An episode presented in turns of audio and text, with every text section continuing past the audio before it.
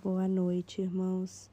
No estudo de hoje, contamos com a estimada presença do nosso irmão Walter Rica com o tema Os verdadeiros objetivos de vida, embasado na parábola do servo vigilante. Bom estudo e um abraço fraterno do NEP Caminho da Luz.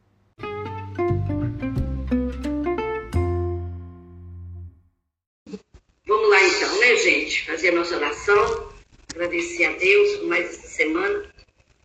Mestre Jesus, divino amigo, mais uma vez aqui estamos, Senhor, muito gratos por nos conduzir até aqui, esse momento de refazimento, esse momento, Senhor, que nos conecta com o universo, com a espiritualidade maior contigo. Muito obrigado, Senhor, por vencer a nós mesmos mais esses dias e conseguirmos, Senhor, transpor os obstáculos, estarmos aqui para mais uma vez conhecer o Teu Evangelho. Muito obrigado, Senhor. Ser conosco, abençoando a todos que aqui se encontram, os que estão a caminho, os que não virão. Que a nossa sala agora se transforme em Jesus, naquele recinto de paz e harmonia, onde somos tratados e podemos tratar a todos que estiverem no nosso pensamento, no nosso coração, com as energias que são produzidas com esses momentos. Muito obrigada, Senhor. Ser conosco, que assim seja. Vamos lá, né, gente? Então vamos lá. Hoje o nosso Walter está aí conosco mais uma vez, né, para nos, nos brindar aí com, com o nosso estudo. O Walter vem lá de Vinhedo, lá em São Paulo, fazer para nós um estudo sobre os objetivos da vida. E ele vai embasar na parábola do, do servo vigilante. Então nós vamos estudar agora e vamos, vamos ficar atentos aí no que, que nós podemos guardar para nós, né? Abrir guarida no nosso coração com os ensinamentos da noite. À vontade, Walter. Ah, boa noite para todos. Né? Dizer que realmente é um prazer estar mais uma vez aqui. Né? Saber que vocês não se cansaram de mim. É a quarta vez que a Conceição me convida para estar com vocês. É sempre muito gratificante para a gente. Né? Então, eu quero agradecer, viu, Conceição, por você permitir que a gente faça parte desse trabalho muito bonito que é feito Nós que é, pelo grupo, viu? E pedir né, que a espiritualidade nos ampare, nos inspire, né, para que o estudo da, da noite seja realmente um estudo muito proveitoso para todos nós. Então, como a gente tinha que dar um título, né? Porque título é uma coisa muito relativa, né? Que vale mesmo é o conteúdo, mas como nós tínhamos que dar um título para a conversa, a gente escolheu a estrada da perfeição. E a pergunta, como temos caminhado? E como a Conceição disse, o tema sugerido, ele tem por base o Evangelho por Mateus, capítulo 5, versículo 48. 5, 48. O capítulo 17 do Evangelho segundo o Espiritismo, e o capítulo 24, versículo 46 do Evangelho por Mateus. 25, 24, perdão, 46. E qual é a finalidade da conversa? É que a gente reflita sobre o verdadeiro objetivo da nossa existência, né? sobre o caminho a percorrer para que a gente possa atingir esse objetivo e sobre como temos nos comportado nessa trajetória.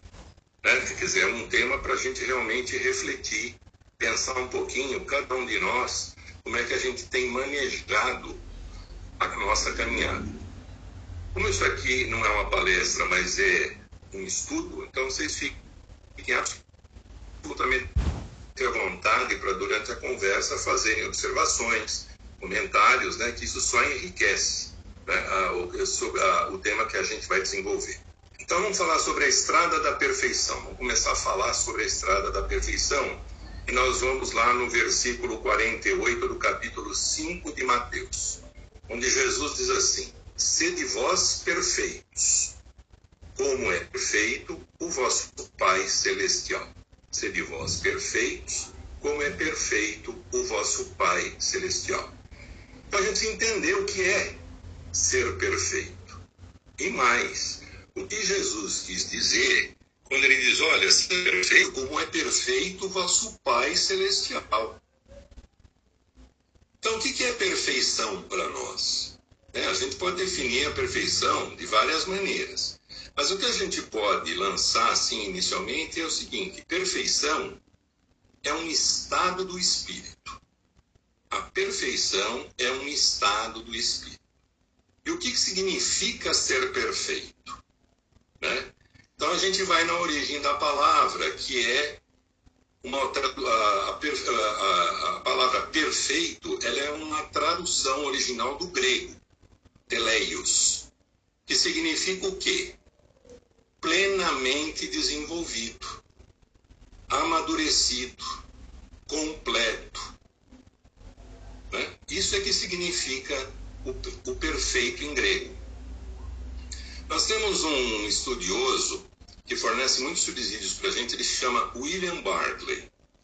William Barclay é um escritor, é um pastor e é um teólogo escocês. E nos estudos bíblicos, ao, ao analisar o que está em Mateus 5,48, o Barclay diz o seguinte: uma coisa é perfeita quando se realiza plenamente o propósito para o qual essa coisa foi planejada, projetada ou feita. Então, ela é perfeita quando ela realiza o propósito para o qual ela foi planejada, projetada e feita. O adjetivo teleios, né, perfeito, é formado a partir do substantivo telos, diz o Barclay. E o que, que significa telos? Significa fim, propósito, objetivo e meta. Portanto, dizer uma coisa é perfeita, teleios, quando atinge o fim, telos, para o qual foi, foi planejada. Se a gente levar isso para o homem, o homem é perfeito, teleios, quando ele percebe e atinge o propósito, telos, para o qual foi criado e enviado ao mundo. Portanto, a perfeição, ela diz respeito ao nosso propósito de criação. Ela é a finalidade pela qual nós fomos criados por Deus e enviados ao mundo. Então, o que, que significa sede perfeitos? Quando Jesus diz sede perfeitos, o que, que ele quer dizer? Ele está apelando para o nosso esforço de evoluir permanentemente. Quando ele diz serem perfeitos, ele faz um apelo para nós. Né? Se esforcem para evoluir.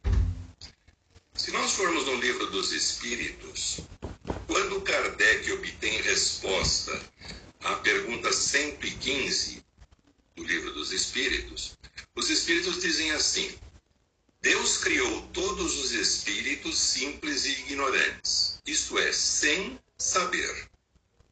A cada um deu determinada missão, com o fim de esclarecê-los e, agora o trecho, de os fazer chegar progressivamente à perfeição. Como? Dizem os Espíritos, pelo conhecimento da verdade. Com que finalidade? dizem os espíritos, para aproximá-los de si. Então Deus criou todos os espíritos, deu a eles uma missão com o fim de esclarecê-los para os fazer chegar progressivamente à perfeição, conhecendo a verdade. E na medida em que a gente conhece a verdade pratica a verdade, nós estamos nos aproximando de Deus a cada dia e a cada momento. Então há uma progressão. E aí, como é que a gente entende a expressão como é perfeito o vosso Pai Celestial? Aquele que é menos avisado, né, que chega e lê isso pela primeira vez, assim, pô, não, espera um pouquinho. Né? É uma utopia isso. Como é que alguém vai ser perfeito como Deus? Né? Nós sabemos que Deus, o Criador, é um só. E que nós somos criaturas. Fomos criados por Ele. Assim, como é que eu posso igualar a criatura ao Criador? Não dá. Né?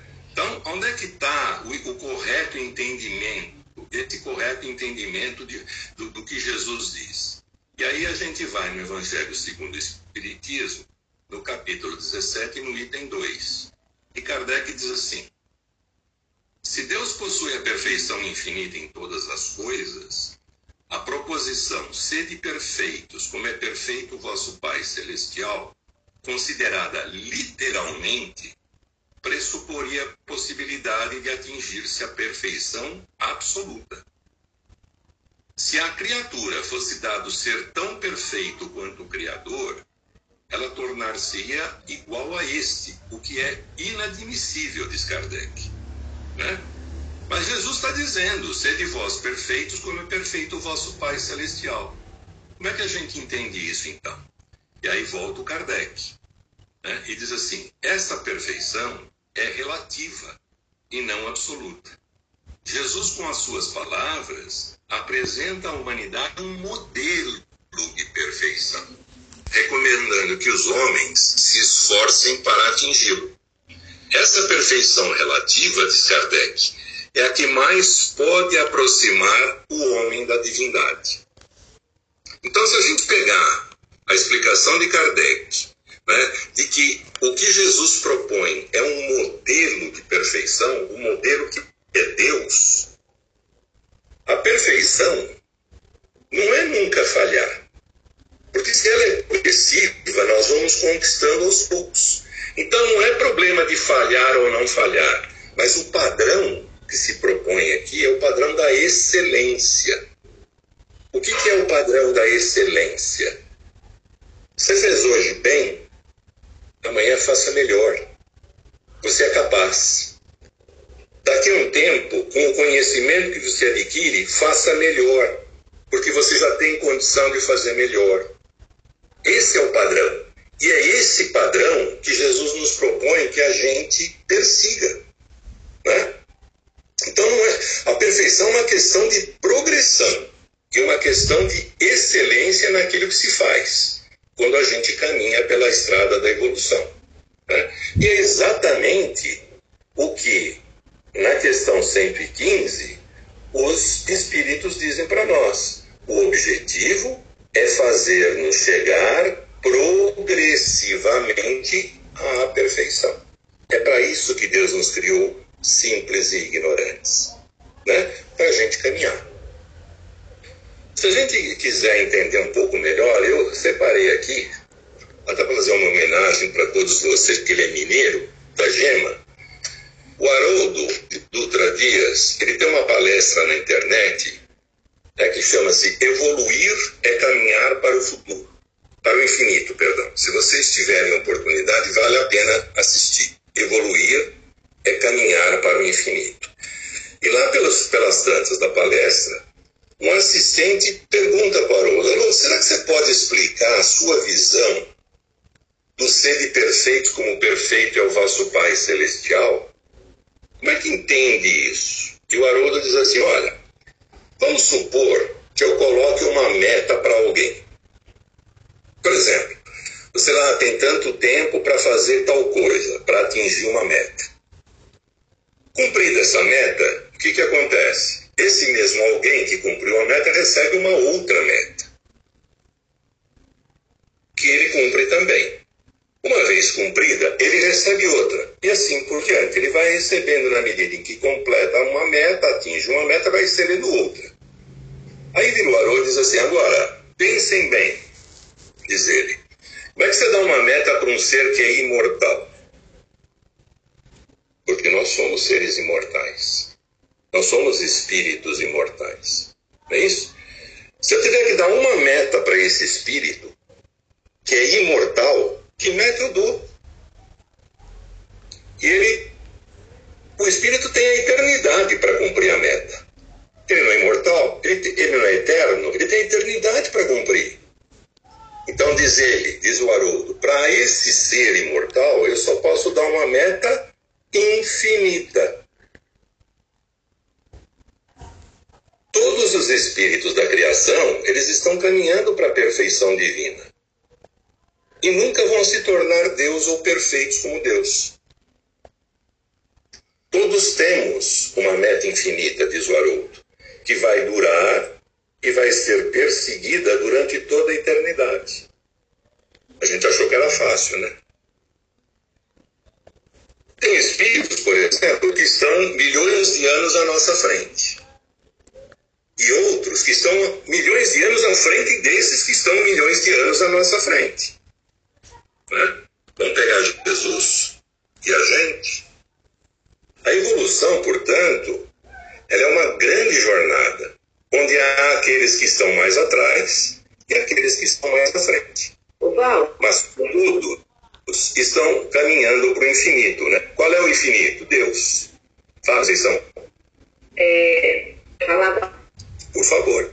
Eu, eu, gosto muito quando, quando se fala de ser perfeito, como perfeito é o vosso Pai, de lembrar desses pronomes que Jesus usa. Perfeito, perfeito, como às vezes Jesus fala, usa o pronome vosso Pai, outro nosso Pai e outro meu Pai.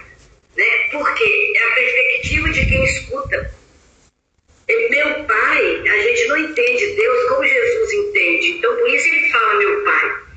Quando é o nosso pai, é o pai de todo mundo, e o vosso, cada um tem uma perspectiva de Deus.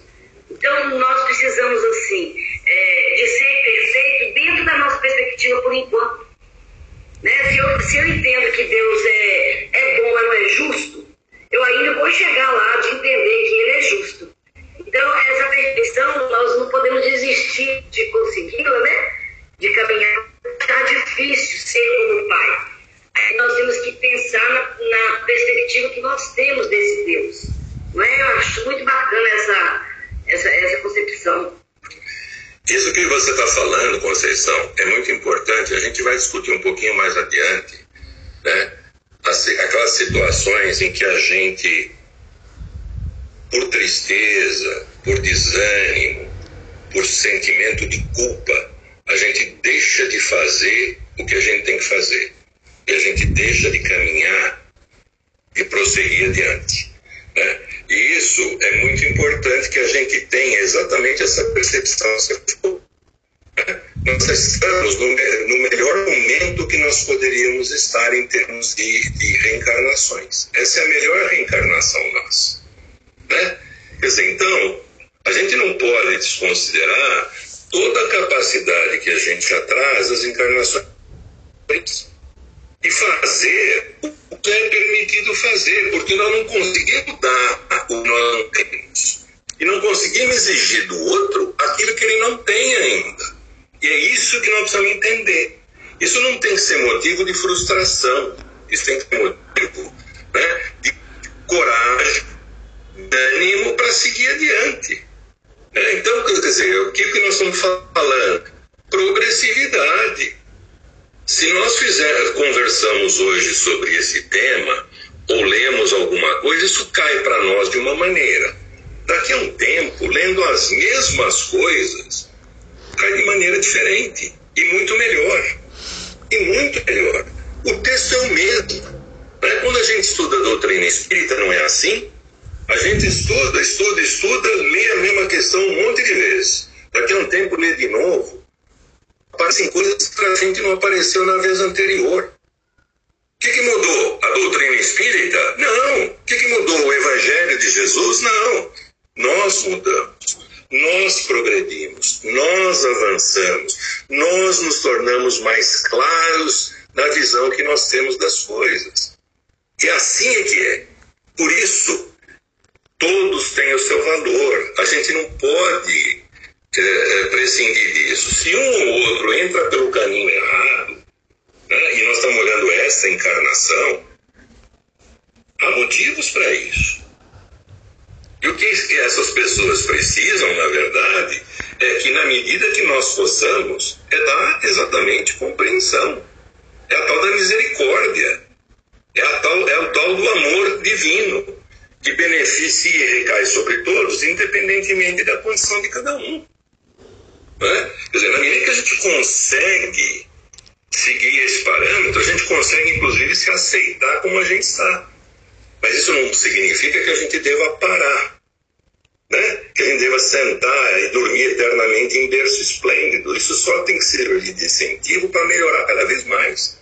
Se eu não fui bem hoje, eu posso ser melhor amanhã.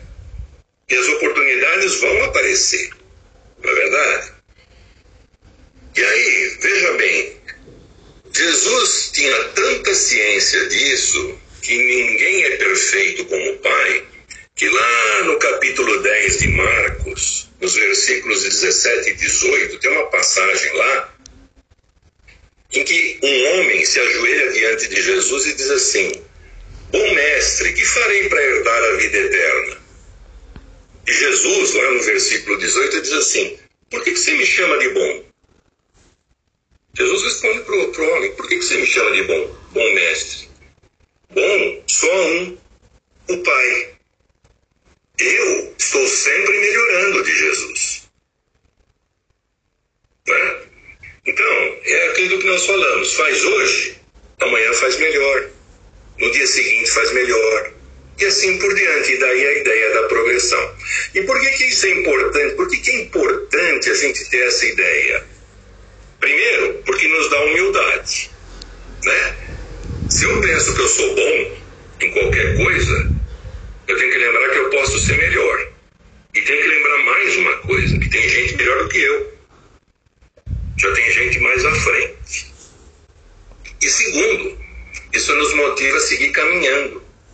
Pois se eu achar que eu cumpri a meta, né, se eu cumpri o dever, eu paro. E parando, o que, que acontece? Eu fico obsoleto, eu fico ultrapassado. Né? A gente aprende no Espiritismo que o espírito não retrograda. Ah, mas se o espírito não retrograda, porque uns estão mais na frente do que o outro? Só porque um foi criado primeiro que o outro? Não. É porque uns caminham mais rápido, outros não caminham com tanta velocidade. E muitos, por vários motivos, sentam à beira da estrada e ficam reclamando. E ficam esperando que alguma coisa aconteça. Né? Mas isso é próprio do ser humano. Bom, muito bem. Aí a gente tem essa ideia de perfeição agora. Né? E veja, não sou eu que estou falando. Eu estou dando a base dos evangelhos, do evangelho e estou dando a base de Kardec. Mas vamos lá. O que é que eu devo então fazer para perseguir a meta da perfeição? Se eu sou um ser que recebi eterno, né? E tenho uma meta infinita, o que, que eu tenho que fazer? E aí volta Jesus. Lá em Mateus 19, 21, capítulo 19, versículo 21, Jesus diz assim: Se queres ser perfeito, vai, vende os teus bens, dá aos pobres e terás um tesouro no céu. Depois, vem e segue-me. Qual é a proposta de Jesus? É que a gente pegue os nossos bens, todos, e dê para todo mundo e fique sem nada? É isso que ele está falando? Na verdade, o que ele está fazendo é um convite para que a gente dê mais atenção ao quê? Aos bens espirituais. É isso que ele está falando. Né? Quando ele diz vende os teus bens, dá aos pobres, ele está dizendo, olha, não fica preso na materialidade só. Né? Quer dizer, quando a gente vai lá em Mateus 6, capítulo, 20, 20 é, capítulo 6, versículo 20 e 21, ele faz um convite para quê? Para que ajunte, nós ajuntemos tesouros no céu, não é isso? Onde a traça e nem a ferrugem corrói, e onde os ladrões não escavam e nem roubam. E aí ele fecha, Jesus fecha dizendo assim: porque onde está o nosso tesouro, aí está também o nosso coração. Né? Então Jesus diz: ó, olha para os bens espirituais, começa a viver a espiritualidade. Vem e eu te ajudo, vem atrás de mim, me segue. Né? E por que, que eu tenho que seguir Jesus? Uma vez, uma vez eu estava conversando sobre isso e apareceu essa pergunta: por que eu tenho que seguir Jesus? Porque eu não posso seguir outro. É você não pode seguir outro. Mas Jesus está dizendo o seguinte: eu sou o caminho, a verdade e a vida. Ninguém vem ao Pai senão por mim. Tá, isso está em João, né? capítulo 14, versículo 6. E no capítulo 14, versículo 7, ele diz assim: Se vós conhecesseis a mim, também conhecereis a meu Pai. E já, desde agora, o conheceis e o tendes visto. Né? Quer dizer, quem olha Jesus, quem segue Jesus, quem toma Jesus como parâmetro, se aproxima do Pai. Você quer saber como é Deus? Olha para Jesus. Ele não dizia que ele e o Pai eram um só, embora fossem duas entidades diferentes. Por quê? Né?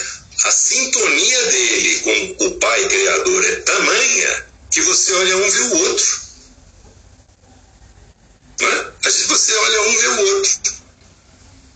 E aí, lá na questão 625 do livro dos Espíritos, né? voltar para o nosso Espiritismo, e lá está a pergunta: qual é o tipo mais perfeito que Deus tem oferecido ao homem para lhe servir de guia e modelo?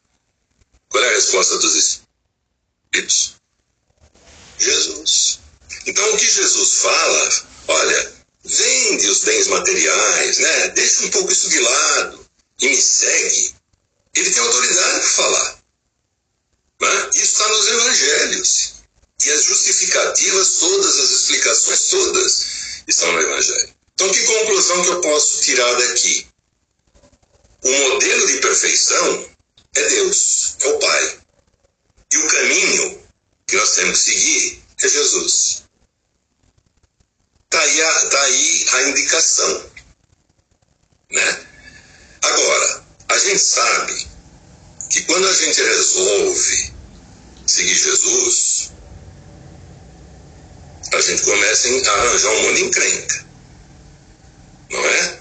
Quando a gente resolve mudar, é? quando a gente resolve se espiritualizar mais, e quando eu digo se espiritualizar, não é só pelo conhecimento, é pela prática. Aí a coisa começa a ficar séria. Quem já não resolveu ir ao centro espírita ou fazer um trabalho, nos primeiros momentos tem as maiores dificuldades para chegar. O carro quebra, acontece uma coisa de última hora. Eu vou fazer uma palestra na internet e não entra. Né? E aí eu me lembro de uma lição que está no livro Pão Nosso. A lição 166 chama Cura e Ódio. E o Emmanuel diz lá o seguinte: o homem geralmente, quando decidido ao serviço do bem, encontra fileiras de aniversários gratuitos, por onde passe. Ao ocorre a claridade, invariavelmente assediada pelo antagonismo das sombras. Então, quando a gente começa a querer mudar, quando a gente começa a querer agir de acordo com os ensinamentos do Cristo, nós vamos encontrar adversários. Nós vamos encontrar aquela força antagônica. Né? E esses adversários, na verdade, a gente precisa prestar atenção porque eles são de duas naturezas. Eles são os externos, né, que são aqueles espíritos ou almas que não comungam ainda com aquele proceder de acordo com os ensinamentos do Cristo. Né? Ah, mas você vai no centro você vai rezar.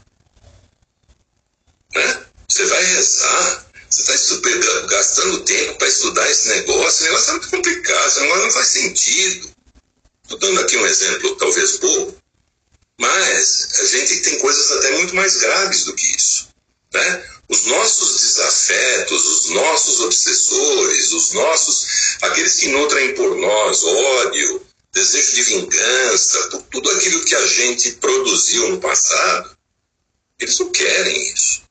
Né? Até porque começa a não haver mais sintonia. Né? Porque na hora que eu me dedico ao bem, eu, me, eu mudo a sintonia com relação àqueles que se dedicam ao mal. Então, esses são os antagonistas externos. E os adversários internos nossos, quem são? são as nossas dificuldades, né? A nossa relutância de mudar, a nossa relutância de largar aqueles velhos hábitos, aquelas velhas crenças, né? E o que é principal, grande antagonista interno nosso é o culto ao que é transitório. A gente ainda é muito fascinado pelo que é transitório. a gente ainda é muito fascinado pela matéria. A gente ainda né, se deixa levar muito pelo que Jesus chama da porta larga. Por quê?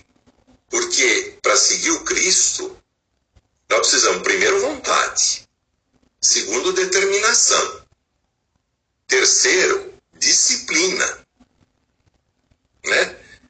Fora o esforço, fora a fé, fora a coragem e principalmente o trabalho e a vigilância constante. Né? Existe uma lição, eu não vou falar sobre ela agora porque ela é longa, mas está lá na, no livro Jesus no Lar. Chico Xavier, né? psicografia do Chico, pelo espírito Neio Lúcio. Lição 40. Essa lição se chama O Venenoso Antagonista. O que, que o, o, o Neio Lúcio conta lá? Falou: olha, tinha uma família que se dedicava ao bem. Pai, mãe e três filhos. Eles dirigiam uma casa de assistência espiritual, né? Com muito sucesso, tinham muitos seguidores, muita gente atendida lá. E as trevas começaram a fazer uma pressão para ver se destruía aquilo. E aí, quando eu me lembro dessa história, eu me lembro dos, dos nossos centros espíritas. E o, que ele chama do gênio das trevas começou a atacar essa família de tudo quanto foi jeito. Né? Atacou com dinheiro, atacou com vaidade, atacou com calúnia, atacou com maledicência, e eles resistindo, resistindo, usando os princípios de Jesus e resistindo e seguindo adiante. Um belo dia, na cabeça do chefe da família, o gênio, o gênio das trevas entrou e disse assim: Olha, você precisa entender que você é um homem, que você não é um anjo. Né? E que você não se envergonha de falar tanto de Deus, de Jesus, quando você conhece de tão perto as tuas imperfeições. Então, diz o gênio das trevas, ó, busca antes de tudo as tuas fraquezas na carne, né? Chora os teus erros, faz penitência, clama as tuas culpas, né? porque você é culpado. E começou lentamente a encher a cabeça do homem. O homem foi acreditando naquilo, foi acreditando naquilo e falou assim: Eu não sou digno de fazer o que nós estamos fazendo. Né? E começou a se culpar, começou se sentir culpado de uma maneira irremediável. Em alguns, alguns casos, essa culpa aumentou por um remorso muito grande. Ele começou a parar de trabalhar, começou a parar de comer, começou a ficar doente e tal, desencarnou. A mulher, vendo aquilo, entrou em desespero. Depois de um tempo, desencarnou também. E os filhos seguiram o mesmo caminho. Tá?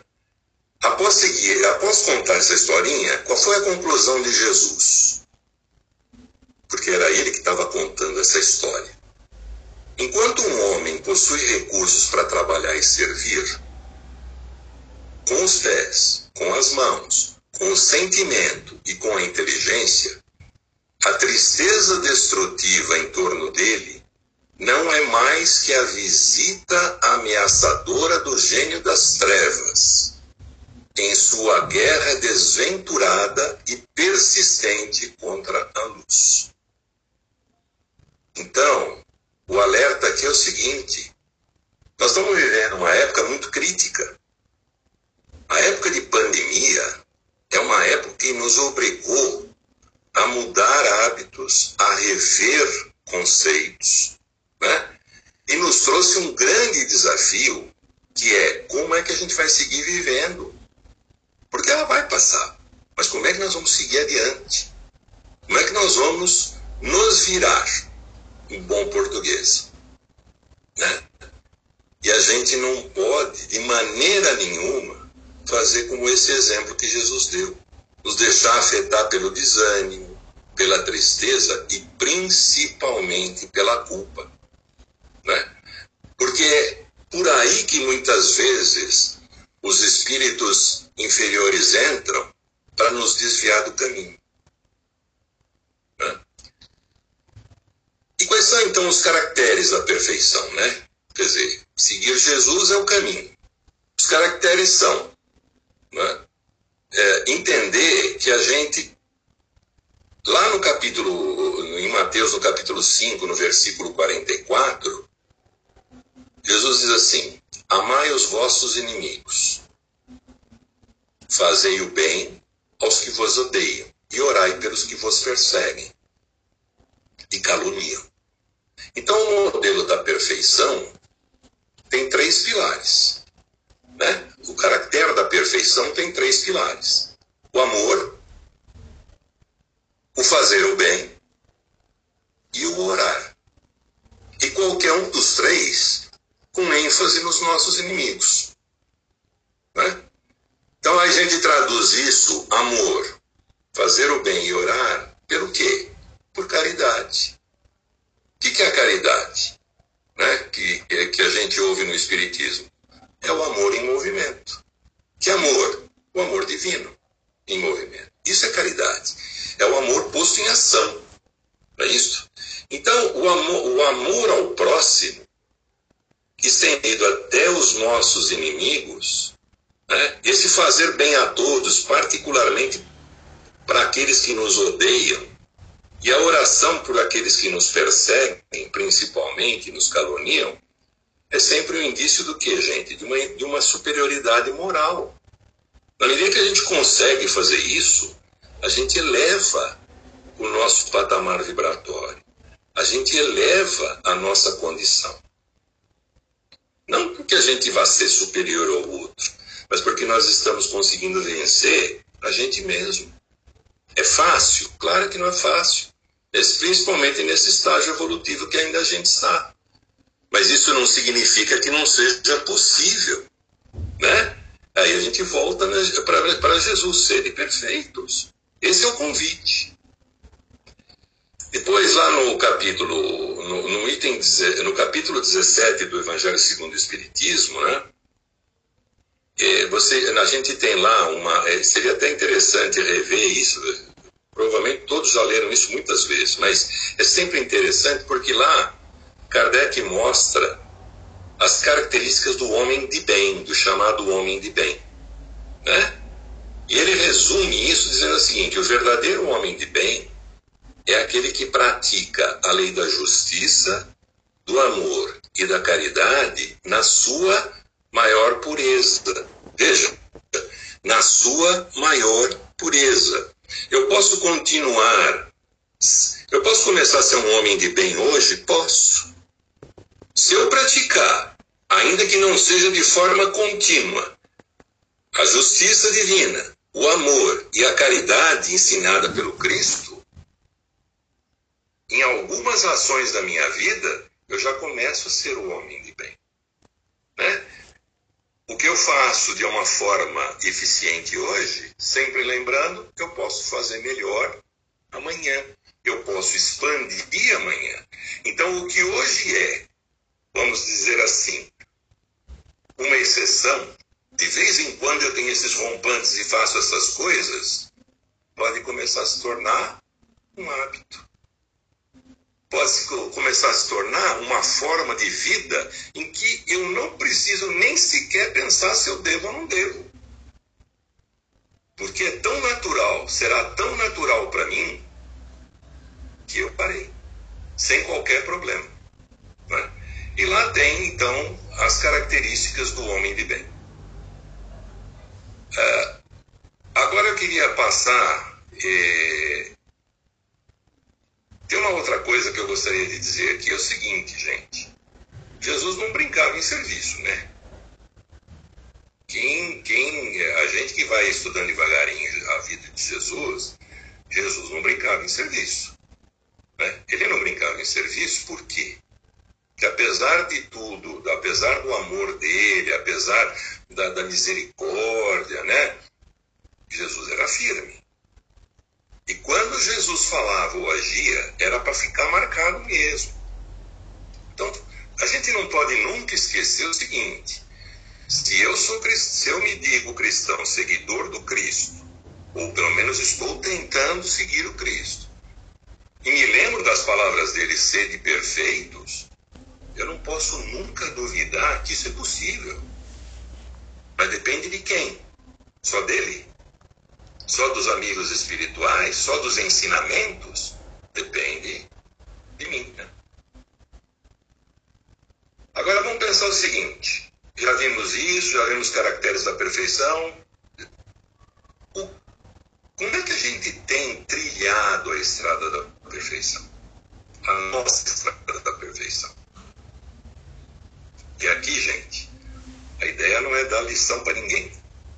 Se eu conseguir resolver a minha, está muito bem resolvido e tem que dar graças a Deus. Mas é para fazer a gente refletir, né? Para a gente ponderar. Muitos vão concordar, outros não vão, alguns concordam com alterações, mas é só para lançar uma ideia para a gente pensar. Então agora eu vou lá no, vers... no capítulo 24 do Evangelho de Mateus, no versículo 46. E Jesus diz assim: Bem-aventurado aquele servo a quem seu senhor, quando vier, achar fazendo assim. Bem-aventurado aquele servo a quem o seu senhor, quando vier, achar fazendo assim. Como a Conceição falou, esse versículo 46 do capítulo 24 de Mateus, ele está na parábola chamada na parábola do servo vigilante. E essa parábola está dentro de um, de um dos sermões mais bonitos e mais belos que Jesus já fez, que é o sermão profético. Né? E o que é o sermão profético? É um alerta que Jesus faz né?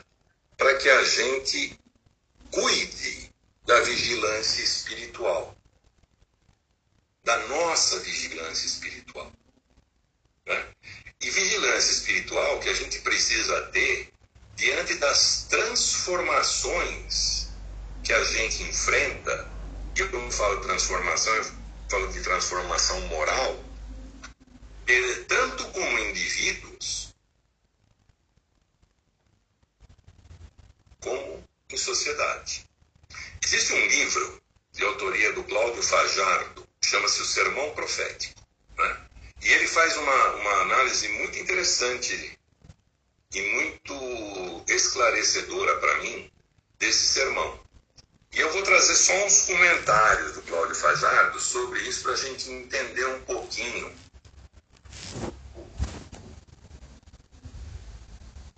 Essa, essa, essa fala de Jesus, bem-aventurado aquele servo a quem seu Senhor quando vier achar fazendo assim. Né?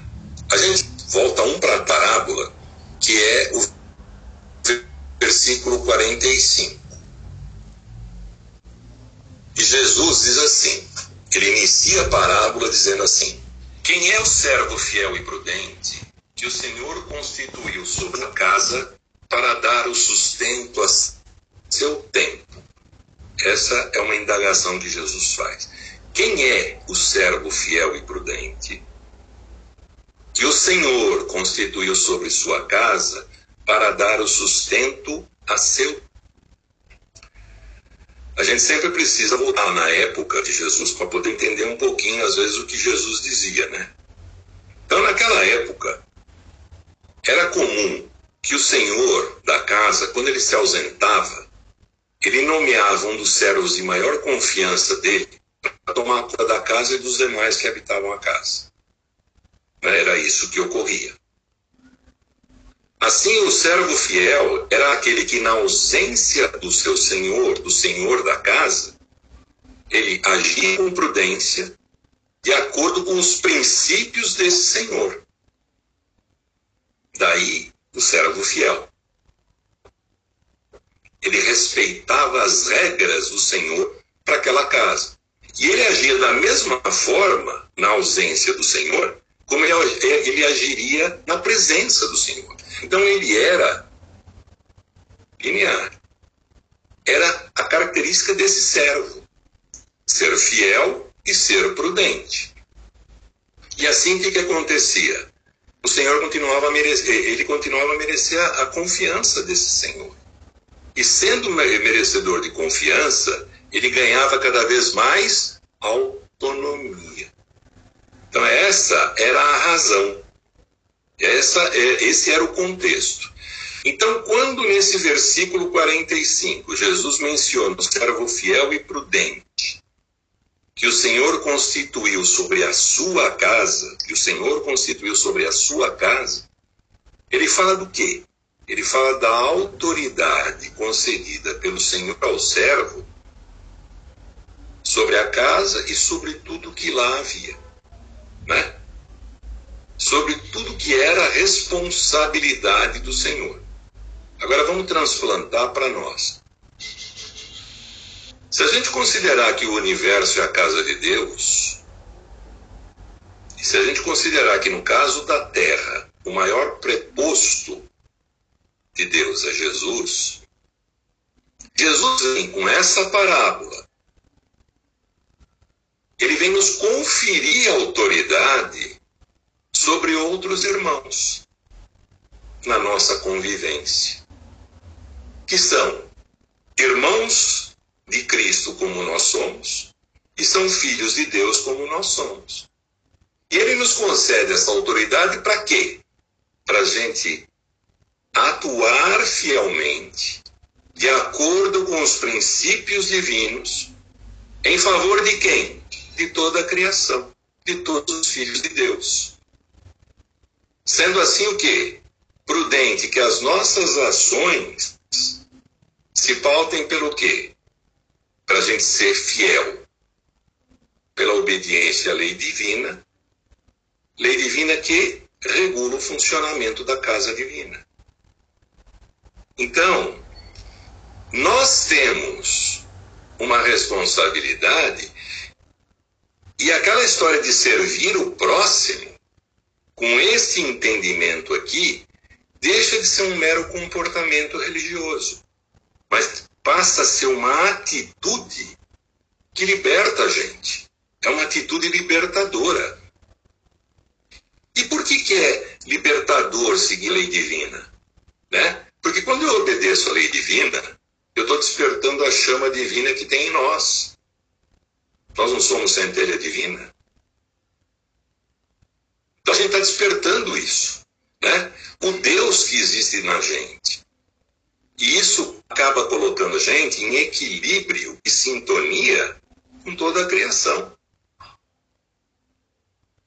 Na medida em que eu me sintonizo com a divindade, com as leis divinas, eu estou no grau de sintonia que torna o meu caminhar mais fácil, que me dá autonomia, que me dá maior liberdade de prosseguir, que me causa menos transtornos, que adianta o meu caminho.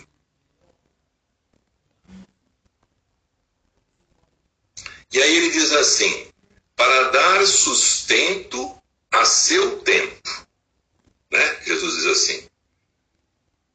E ele reforça com o termo sustento que o atendimento que o servo fiel dispensa a todos os demais, primeiro nas mínimas coisas.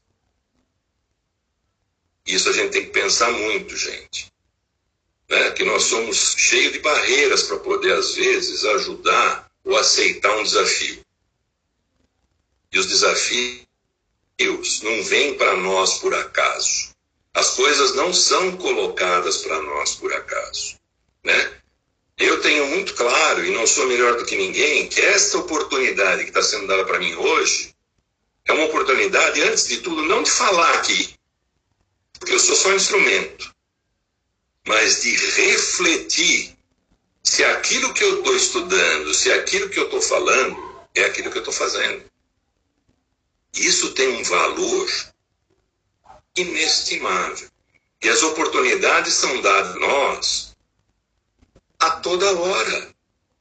Às vezes a gente não vê, às vezes a gente vê e não quer ver, e às vezes a gente, o cavalo passa selado e a gente monta né?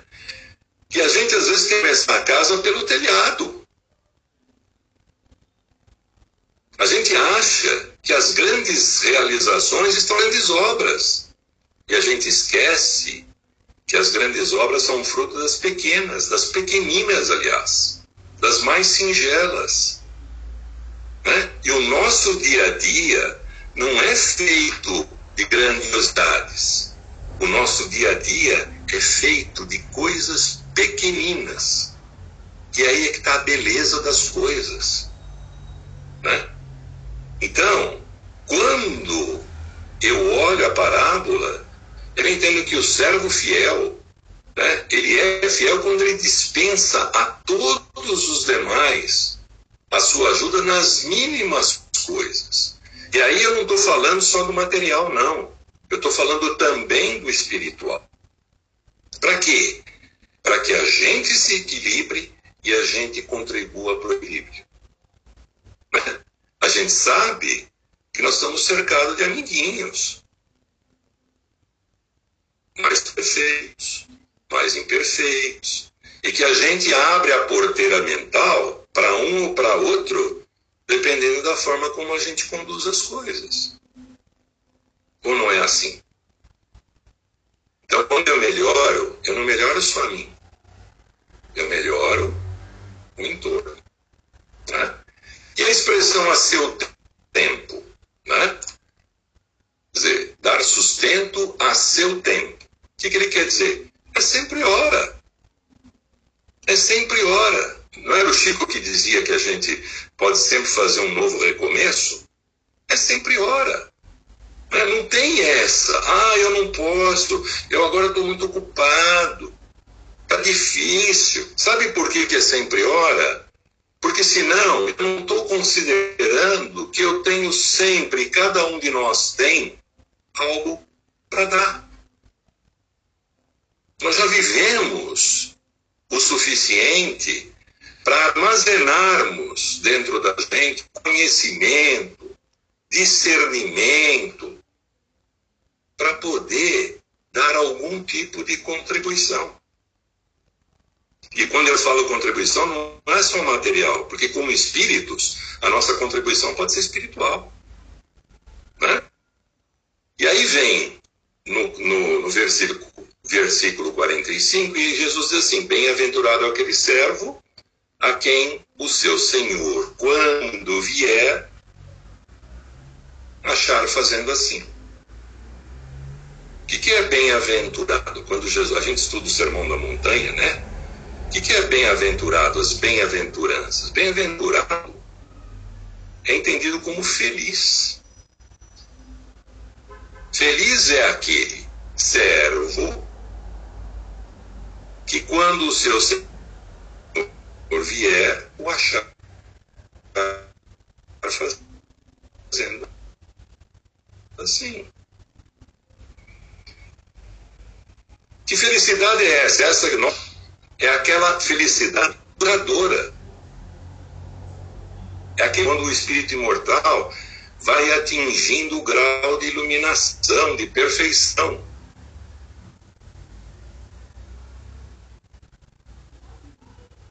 Porque a percepção muda.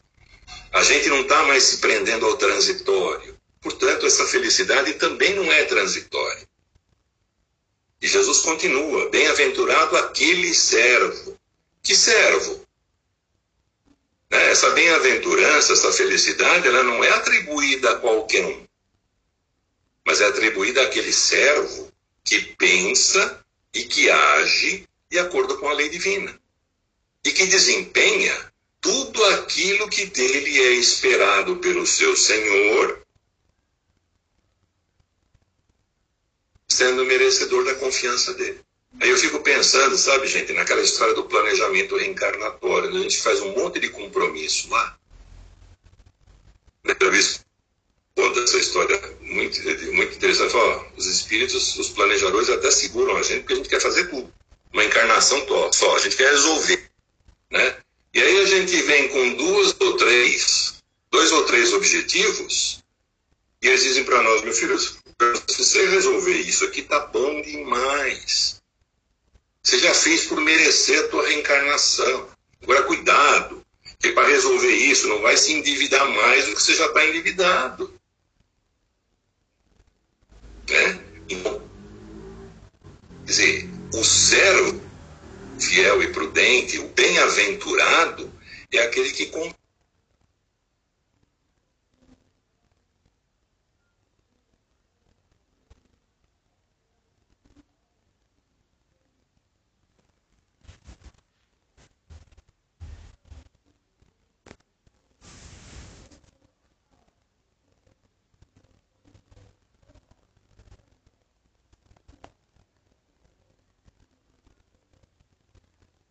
a gente continua trabalhando e às vezes até assim. E na medida em que a gente vai sendo merecedor da confiança do Pai, nós vamos ganhando tarefas mais importantes e mais difíceis e mais complexas, que dão mais trabalho para a gente vencer. E aí ele diz: Bem-aventurado aquele servo que o Senhor, né? a expressão Senhor, diz o quê? E nós vivemos para servir a Deus. Né? O servir aqui não tem conotação de escravidão. Né? Deus está nos chamando para fazer parte da obra, para ajudar na obra. Não é isso? Se a gente pegar o exemplo de Jesus, governador espiritual do planeta, quem está ajudando Deus a, a, a governar o planeta? A formar o planeta? A nos proteger? E Jesus é da mesma forma. Ele delega. Ele tem os benfeitores, ele tem os espíritos de luz que com ele trabalham. E Deus está nos convidando para isso. Falando, você pode fazer tua parte aí. Né? E com a expressão, quando vier achar servindo assim? Né, bem-aventurado aquele servo que o Senhor, quando vier, achar fazendo assim. Jesus ensina para gente o quê? Quando vier, achar servindo assim. Olha, meus amigos, vocês têm que estar preparados, vocês têm que estar prontos para, na condição de servos, estarem sempre servindo, trabalhando, auxiliando em todos os momentos. Essa é a função Não tem essa de não estou pronto. E se você não está, e se eu não estou, alguma bobeada a gente já deu. E quando a gente fala estar pronto, não é estar pronto, né, com toda a sabedoria divina, com todo o amor divino para fazer. É para fazer dentro daquilo que nós podemos fazer, dentro da nossa condição. Né?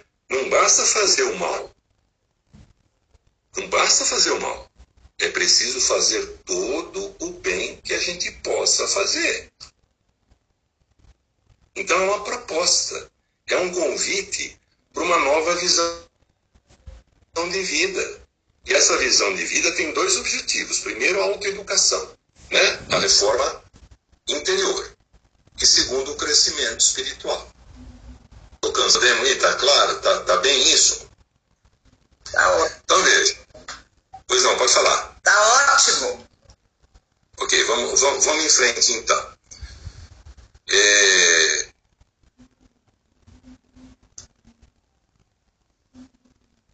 O Emmanuel tem uma liçãozinha, eu não vou ler a lição toda porque não é o caso aqui, mas se vocês quiserem depois dar uma olhadinha, está no livro Ceifa de Luz é a lição 55, chama-se No Burilamento Íntimo. Né? E ele diz assim: olha, nós suspiramos pelo burilamento pessoal. Né? A gente suspira pelo burilamento pessoal. Mas para atingir o burilamento, a gente não pode esquecer as disciplinas que lhe antecedem a formação. É aquela história. Não vou começar pelo telhado, eu vou começar pelo alicerce. À vista disso, recordemos que a ciência, que a essência, perdão, da educação reside aonde? nas diretrizes da vida superior que nós adotamos para nós mesmos. Né? Então, a essência da, da nossa educação está onde? Nas diretrizes da vida superior, que nós adotamos para nós mesmos. Então, é aquela velha história do ser espírita. Ser espírita não é só conhecer a doutrina espírita. Ser espírita é praticar a doutrina espírita, os ensinamentos. Ser cristão não é conhecer o evangelho de frente para trás, de trás para frente, do meio para o fim ou do meio para o começo. Ser cristão é praticar os ensinamentos do Cristo. Né? E ele foi tão contundente nisso que ele não escreveu nada. Ele só praticou. Né? Ele mostrou o seguinte: olha, é assim que se faz. E não se faz escrevendo. Claro que o escrito depois foi importante para mim e para nós. Mas o que vale é a ação. Por isso que evangelho não é algo, um livro de cabeceira. Às vezes a gente vê irmãos nossos dizendo, ah, mas o evangelho é meu livro de cabeceira. Nenhuma crítica. Ótimo, já é um começo. Mas aí a pergunta que vem para nós da espiritualidade é: e ele é seu livro de cabeceira? E onde é que está o livro de cabeceira na prática? E é esse convite, quando a gente fala de perfeição, de estrada de perfeição, que a gente está recebendo da espiritualidade. O Emmanuel diz o seguinte, nessa mesma lição, ele conclui essa lição dizendo o seguinte, ó, é forçoso lembrar, sobretudo, que a alavanca da sustentação dos hábitos enobrecedores, a alavanca de sustentação dos hábitos enobrecedores está em nós. A alavanca está em nós e somente vale se for manejada por nós. Conceição, você vai hoje lá no centro espírita? Reza para mim, por favor.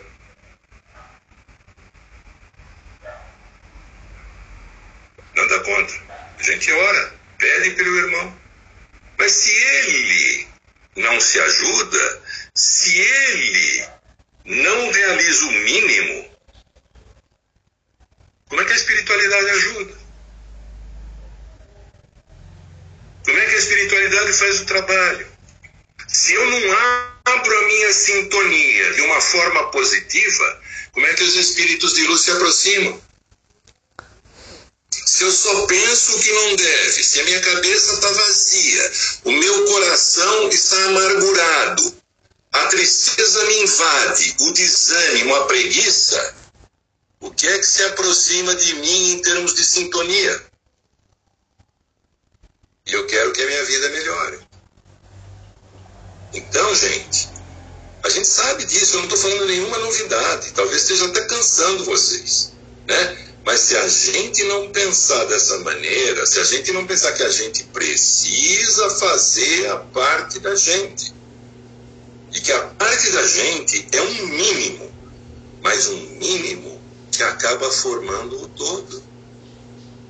Então, caminhar a estrada da perfeição é isso, né? É a gente fazer a parte da gente. Porque depois a gente sabe, gente, a ajuda vem. Ou vocês acham que eu estou aqui falando de graça? Ou vocês acham que sou eu, o grande né, é, é, é, é autor dessa palestra? Eu sou só instrumento.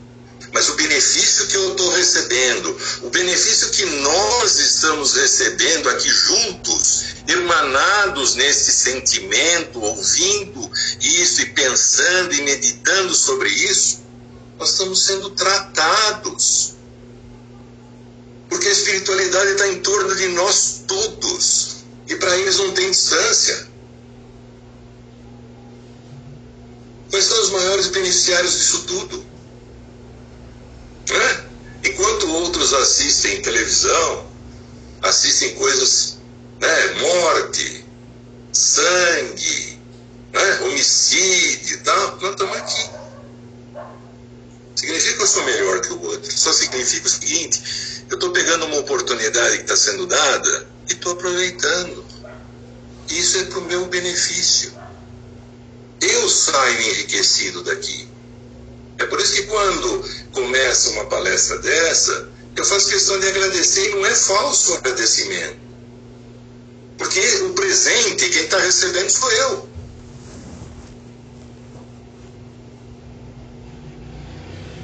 É? Então agora a gente vai encaminhando para o final e eu queria fazer a mesma pergunta, né? Quer dizer, como é que nós temos trilhado a estrada da perfeição? Eu queria voltar o holofote para os espíritos. E aí eu refaço a pergunta. Como é que nós, espíritas, que nos dizemos espíritas, temos trilhado a estrada da perfeição? Será que a gente tem sido verdadeiramente bons espíritas? Porque ser espírita é ser cristão. Né? Ser espírita é ser cristão. Tá certo? O Espiritismo não vem ensinar nada diferente do que o Cristo ensinou.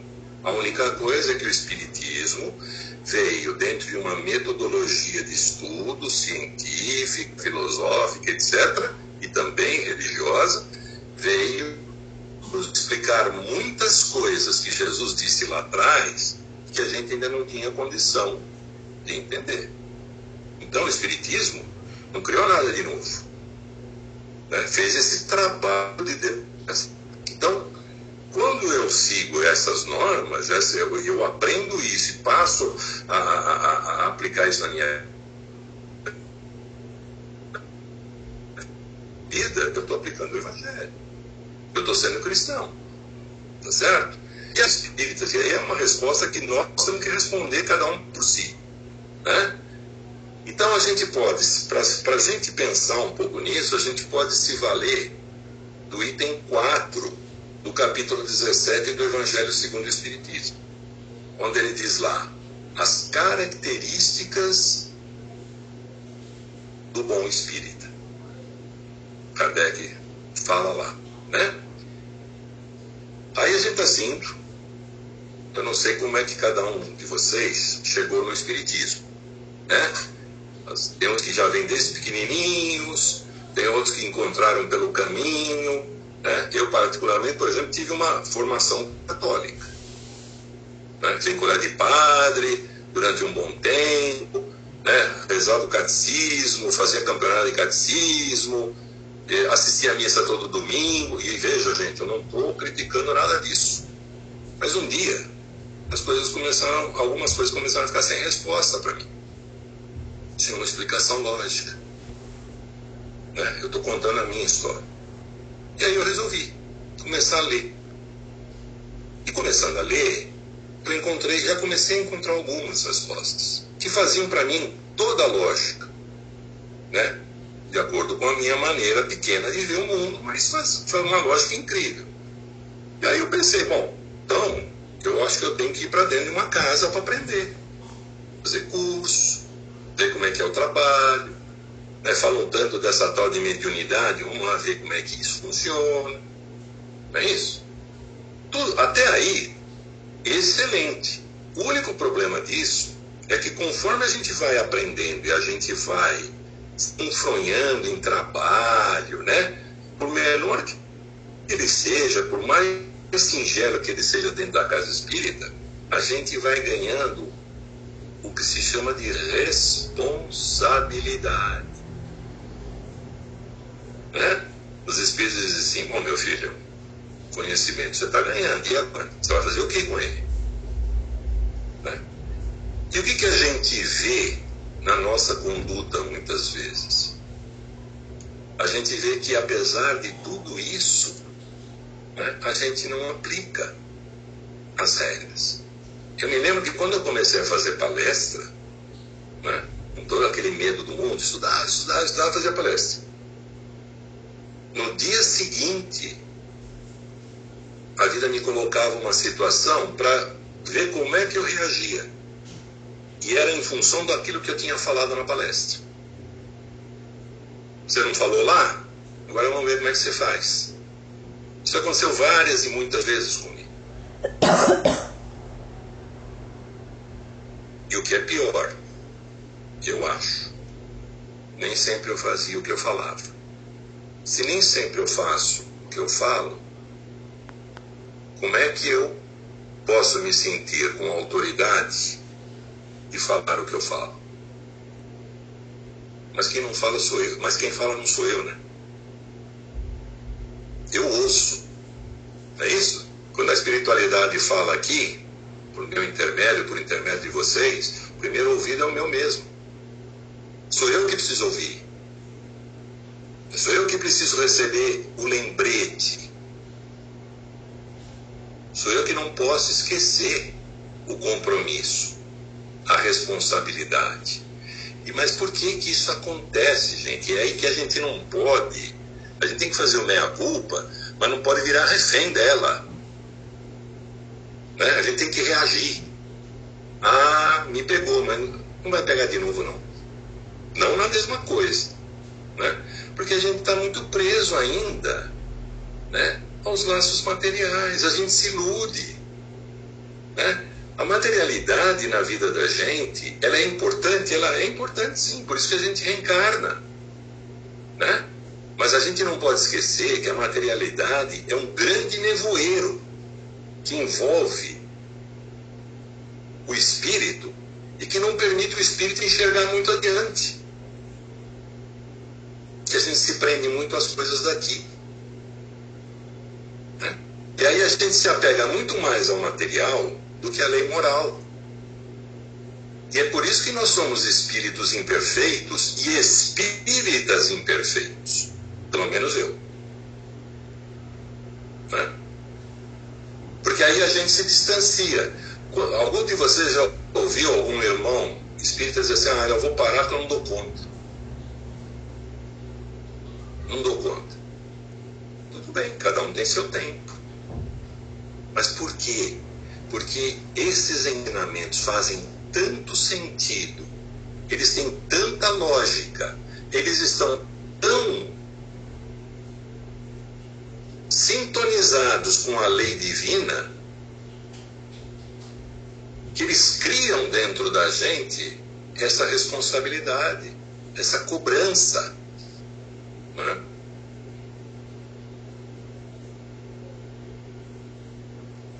Então, como é que diz lá Kardec? Se reconhece o verdadeiro espírita pelo quê? Pela sua transformação moral.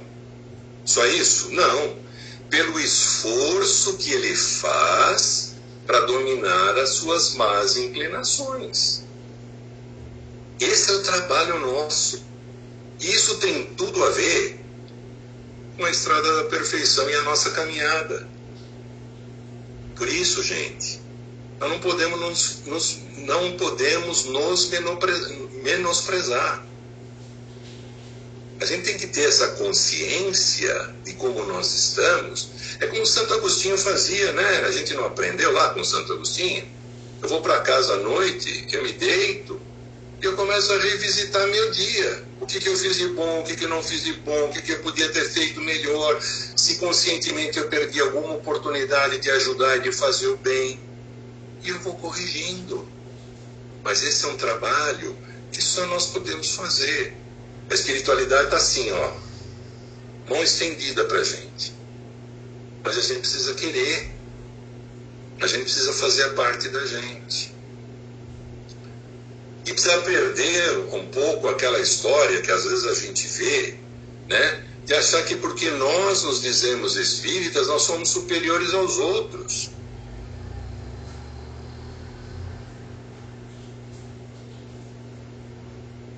Fonte Viva, na lição 55, o Emmanuel traz uma lição que ele diz assim: Não te enganes. Não te enganes, diz o Emmanuel. E ele pega essa, e essa lição do Emmanuel está calcada na segunda carta de Paulo aos Coríntios, capítulo 10, versículo 7 Paulo diz assim: olha, olhais para as coisas segundo as aparências, pergunta Paulo. Se olham as coisas de acordo com as aparências, se alguém confia de si mesmo que é do Cristo, diz Paulo, pense outra vez isto consigo. Pensa de novo. Porque assim como ele é do Cristo, também nós do Cristo somos. Então, quando eu, espírita, soberbo, nariz em pé, porque faço palestra, porque dou passe, porque sou médium, olho para o outro e coloco o outro abaixo de mim, achando que eu sou superior, chega Paulo e diz assim: ó, pense outra vez, porque assim como você é do Cristo, ele também é do Cristo. Né? O fato dele estar um pouquinho mais aqui, o fato dele não ter chegado a esse grau de conhecimento, não significa que ele não seja filho do mesmo pai e não seja irmão de Cristo. Como você é. Não significa que ele não precise da prática, que você, em relação a ele, pratique todas as virtudes possíveis, fazendo a ele tudo aquilo que você gostaria que alguém fizesse por você. Né? E quantas vezes a nossa vaidade, o nosso orgulho, a nossa soberba, né, faz isso. A gente pode até não falar, às vezes a gente olha e diz: hum, no hum, pronto, não te enganes, diz Paulo. E o Emmanuel diz assim: todos nós precisamos de aperfeiçoamento, né? Só que nós não podemos superestimar os nossos valores. Porque assim como a gente costuma esquecer, a gente costuma esquecer, a gente costuma, aliás, assim como a gente acha que a gente é grande porque a gente faz o bem, tem gente fazendo muito mais o bem do que a gente. Ou não? A gente não tem visto aí na pandemia as ajudas, né? Nessas tempestades que, que, que, é, que famílias e famílias. Nessa guerra pela qual o mundo está passando agora, lá na Europa, quanta gente trabalhando em favor dessas pessoas que precisam. Né? Hoje, eu não sei se vocês viram, o ganhador do prêmio Nobel vendeu a medalha dele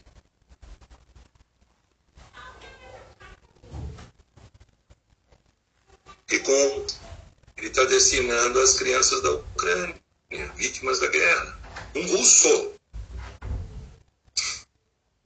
Eu estou aqui, achando que eu sou o rei da cocada preta. Então, Emmanuel diz assim: ó, não troques a realidade pelas aparências, cuidado. Não se iluda, né? Não se iluda. E ele termina a lição dizendo assim: ó, compreendendo que a bondade do Senhor brilha para todas as criaturas, sem distinção. Recordemos em nosso favor e em favor dos outros as significativas palavras de Paulo. Se alguém confia em si mesmo que é do Cristo, pense outra vez, porque da mesma forma que ele é do Cristo, nós do Cristo somos. Gente, não tem jeito. Ou a gente se dá as mãos para sair dessa confusão, desses desafios, ou nós não vamos a lugar nenhum. Não adianta um puxar para um lado, outro puxar para o outro. É claro que cada um tem que fazer sua parte. Mas se a gente não. Né? E como é que eu faço isso? Respeito. Né? E o respeito só existe pelo outro quando o nosso orgulho não fala mais alto, quando o nosso egoísmo não fala mais alto. E é por isso que a gente tem que vigiar. Daí a parábola do servo vigilante. Né? Para a gente merecer a ajuda necessária, para a gente merecer seguir adiante, galgar coisas cada vez maior, desafios melhores e melhorando o nosso patamar evolutivo, que trabalhar com humildade, com dedicação. Fácil fazer? Claro que não é. Né? Falar está mais fácil.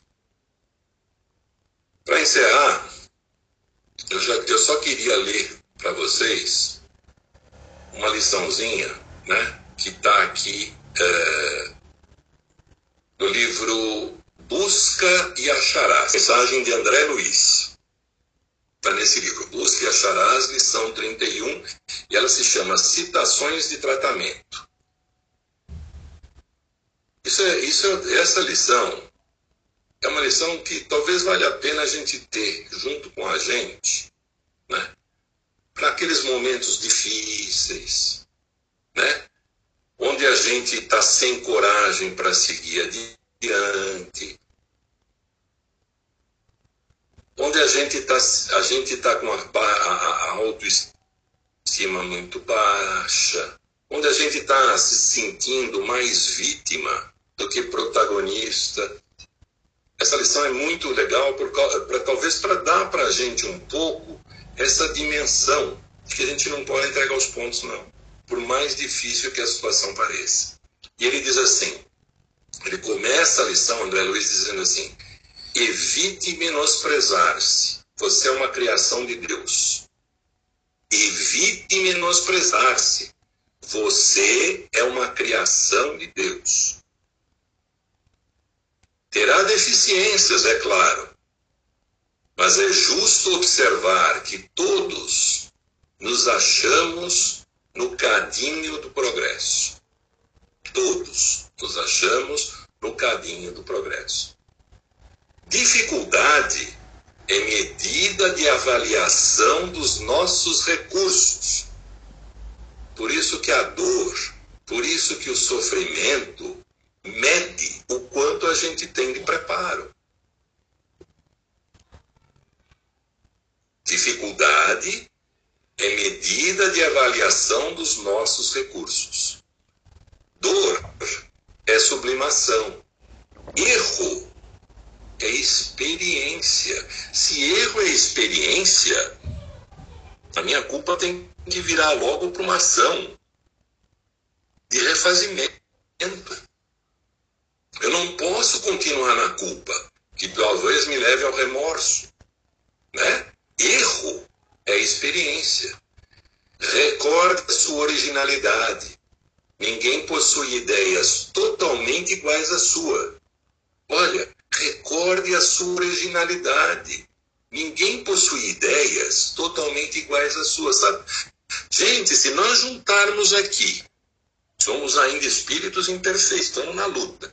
Se a gente juntar as habilidades, as capacidades, o conhecimento de cada um de nós em busca de algo bom, nós podemos fazer um estrago. Nós podemos fazer um estrago. Porque nós somos originais. É que nem impressão digital. A minha não é igual a de nenhum de vocês. Nós somos seres originais. Sua voz e suas mãos, diz ele para nós, são únicas. As marcas de sua presença destacam-se inconfundíveis. As marcas da tua presença se destacam inconfundíveis. Você não, você não se mistura, não. Você é você. Aceite-se desse modo tal qual é, procurando melhorar-se. Trabalhe quando quanto lhe faça possível no bem geral, reconhecendo que se os outros precisam de você, você também necessita dos outros. Guarde a consciência tranquila, vivendo a existência que Deus te concedeu. E lembre-se, cada um de nós, até que se integre na grandeza suprema, é uma obra-prima da inteligência. Cada um de nós, até que se integre à grandeza suprema, é uma obra-prima da inteligência, em processo de habilitação na oficina da vida, a caminho da perfeição. Eu espero que a gente tenha contribuído de alguma forma, eu espero que tenha sido útil. Eu quero agradecer muito vocês, a paciência de vocês me ouvirem, né? E volto a dizer, eu acho que para preparar essa palestra, né, a gente tem que pensar muito. E pensando muito, a gente pensa muito na gente, né? em como a gente tem conduzido a vida da gente. Então, eu espero que tenha sido bom para vocês, mas quero dizer para vocês que o presente foi meu. Muito obrigado, viu? Zé Carlos, fala alguma coisa aí? Ah, Zé Carlos. É, falar. Bom, Walter, muito obrigado. O livro é a busca. Ah, já, já, já, te, já te falo, José Carlos, só um minutinho. O livro é Busca e Acharás. Pode falar, Zé Carlos. Ei, Walter. Lição, vocês são 31. Ok, obrigado. Você citou também o do, da Fonte Viva. O Fonte Viva, ele tem a lição 55. A lição 55. Não te enganes. Tá? Ok, muito obrigado. Nada. Vai lá, Zé. Ô, Walter, é, quero te dizer que você deu um banho de luz para nós. E que esperamos Fui eu, não, Zé. Zé Carlos, não fui eu. Não fui eu. Eu sou só instrumento, mas eu também me beneficiei do banho de luz, tá? Você foi teve e teve, a gente pegou aquela mangueirinha e derramou a, a luz sobre nós. Né, esperamos que você volte várias vezes mais. Muito obrigado. E lembrando a- a- as recomendações do, do nosso. Como é que você falou aí? Do, do- Emmanuel, não, do. O santo lá que foi Papa, como é que é? Santo Agostinho. Ah, Santo Agostinho. É, Você falou nele, excelente ideia para que toda noite nós fizéssemos aquilo, né? Mas tem uma carta de Paulo ao- aos Coríntios, capítulo 13, versículo 13, é, de 1 a 13, que é um manual. Né? Se cada um de nós pegássemos né, essa carta, coaduna com tudo que você falou sobre a nossa transformação moral vai ser baseado mais ou menos, né? Mais ou menos, não mais que você falou, é uma transformação. Não basta ser pai, tem que participar. Não basta ser servo, tem que ser É vigilante. né? É, e- nós temos esse- esses sininhos que tocam, como essa carta de Paulo, como o Conselho de Santo Agostinho. São os sinos que nos tocam para que nós sejamos vigilantes, né? Estejamos atentos às nossas ações, nas reflexões Verdade. feitas em nossas ações, né? né?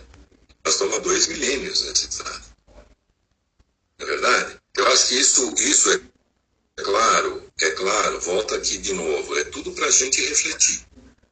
Né? Quer dizer, o quanto a gente tem realmente, se a gente diz que é seguidor mesmo do Cristo, que a gente acredita em Jesus, etc., o quanto nós temos mostrado isso. Entendeu?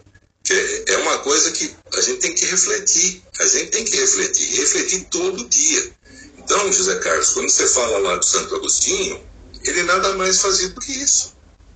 Né? Ele estava comprometido. Então, aquela história, a gente passa o dia inteiro na correria.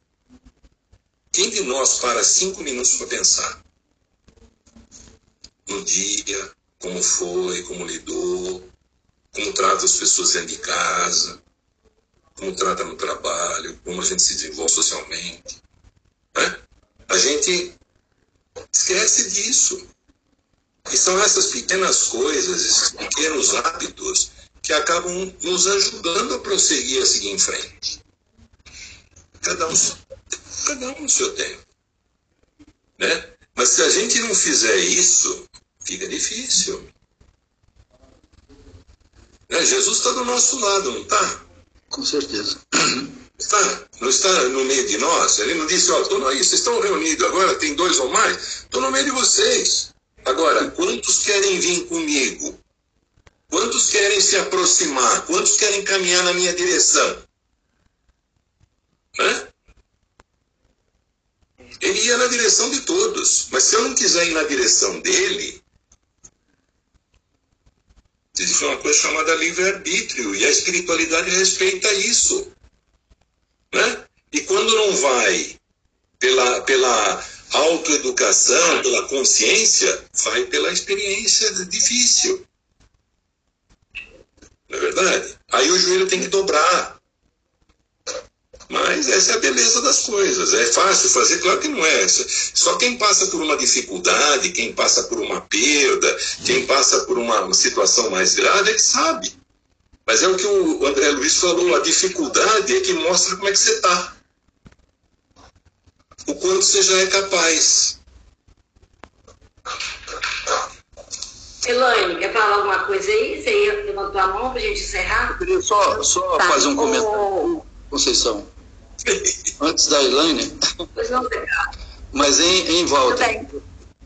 Eu estou com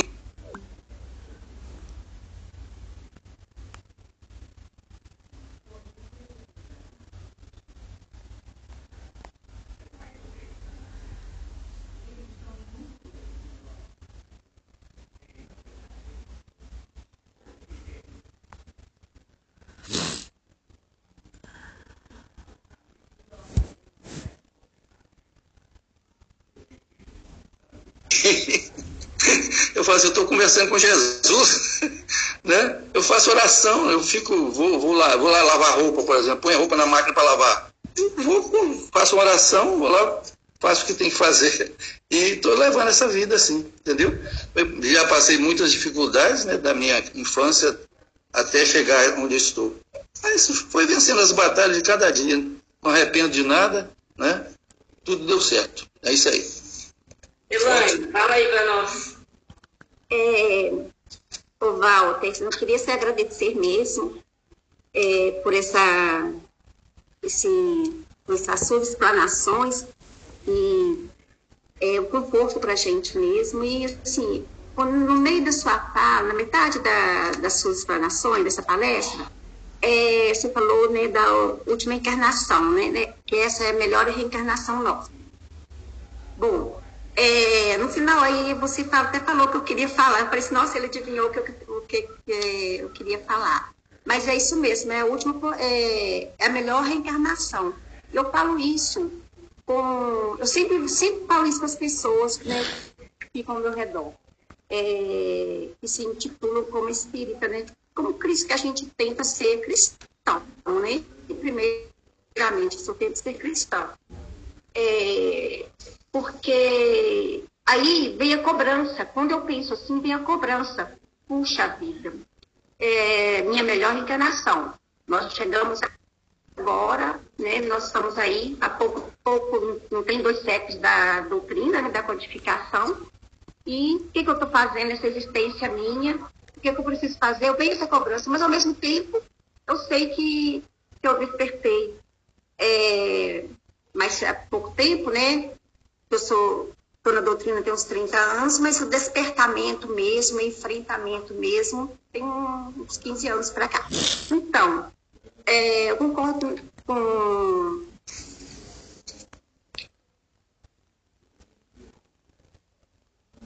Com isso, com tudo que você disse. Porém, né, essa é a coisa melhor.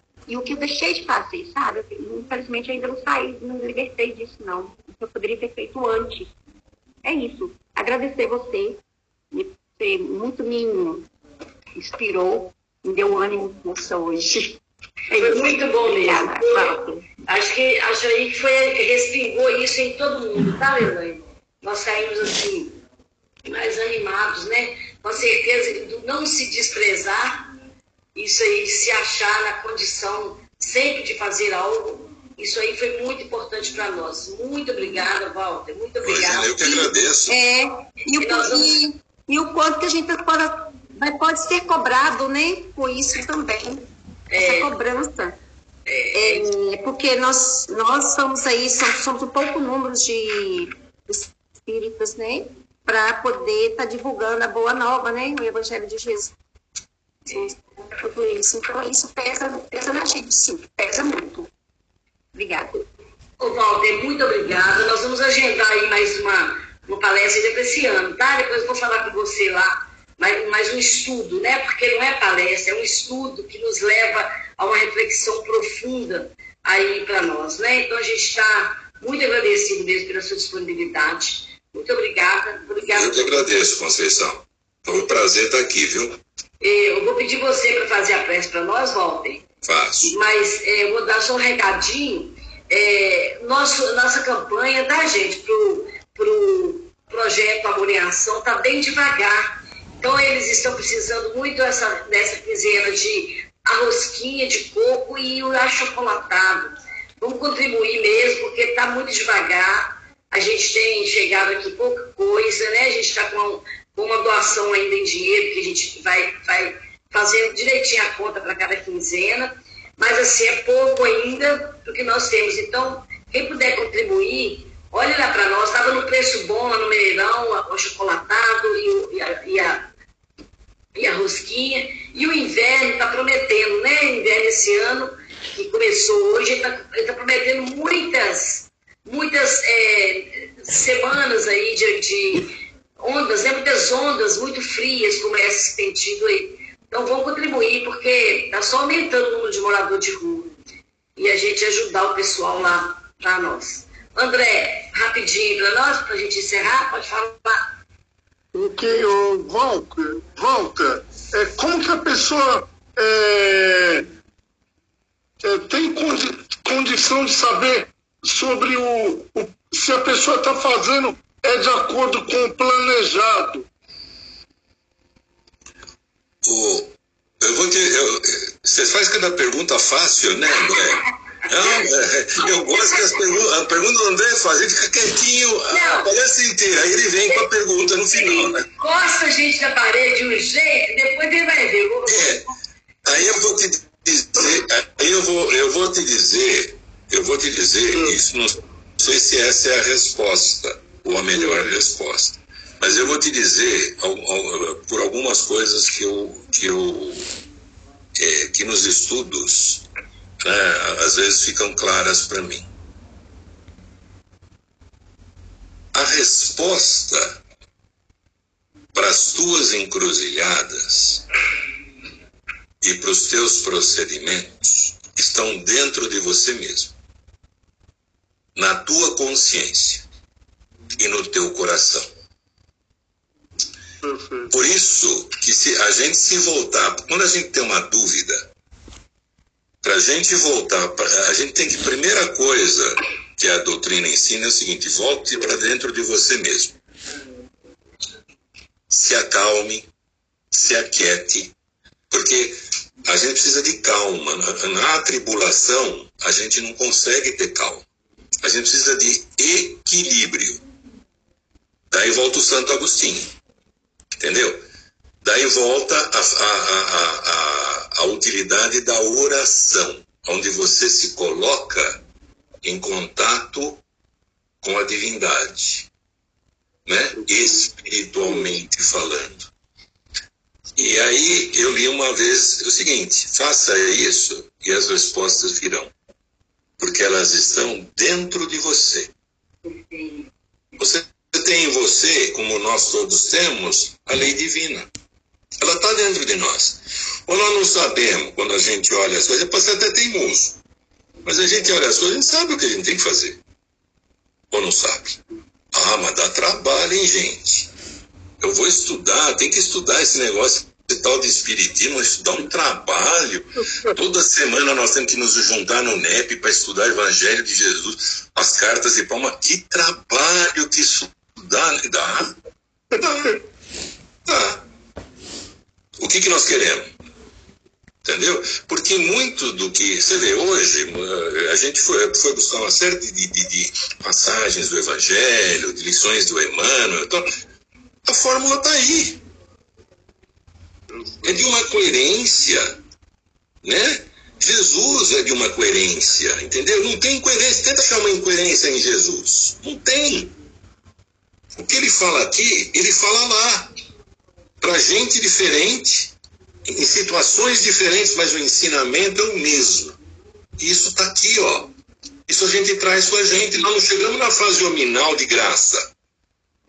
Nós não ganhamos consciência e livre-arbítrio de graça. Nós temos a capacidade. Entendeu? Agora, o que a gente não pode é ficar só preso na materialidade, nas coisas do mundo material que são importantes. Se você trabalhar, ganhar dinheiro, ganhar o sustento da tua família, enfrentar as, as doenças, tudo isso faz parte. Agora, isso não pode te alijar de você refletir dentro de você. E as respostas estão lá. Né? Tá certo. Muito obrigado. Esses amigos maravilhosos que a gente tem, porque a gente tem vários. Eu fico imaginando se um dia eu tiver que ser mentor de alguém. Aí o Cristo fala assim ó, vai lá e não sai da cola daquele camarada por nada no mundo. E sopra no ouvido dele o tempo todo. Deve ser uma coisa árdua para esse espírito. Ele tem capacidade de fazer? Provavelmente tem. Né? Mas deve ser árduo. Porque ele fala para o André, o André não escuta. Meu Deus, eu estou falando para o André e o André não escuta. Por que, que o André não escuta?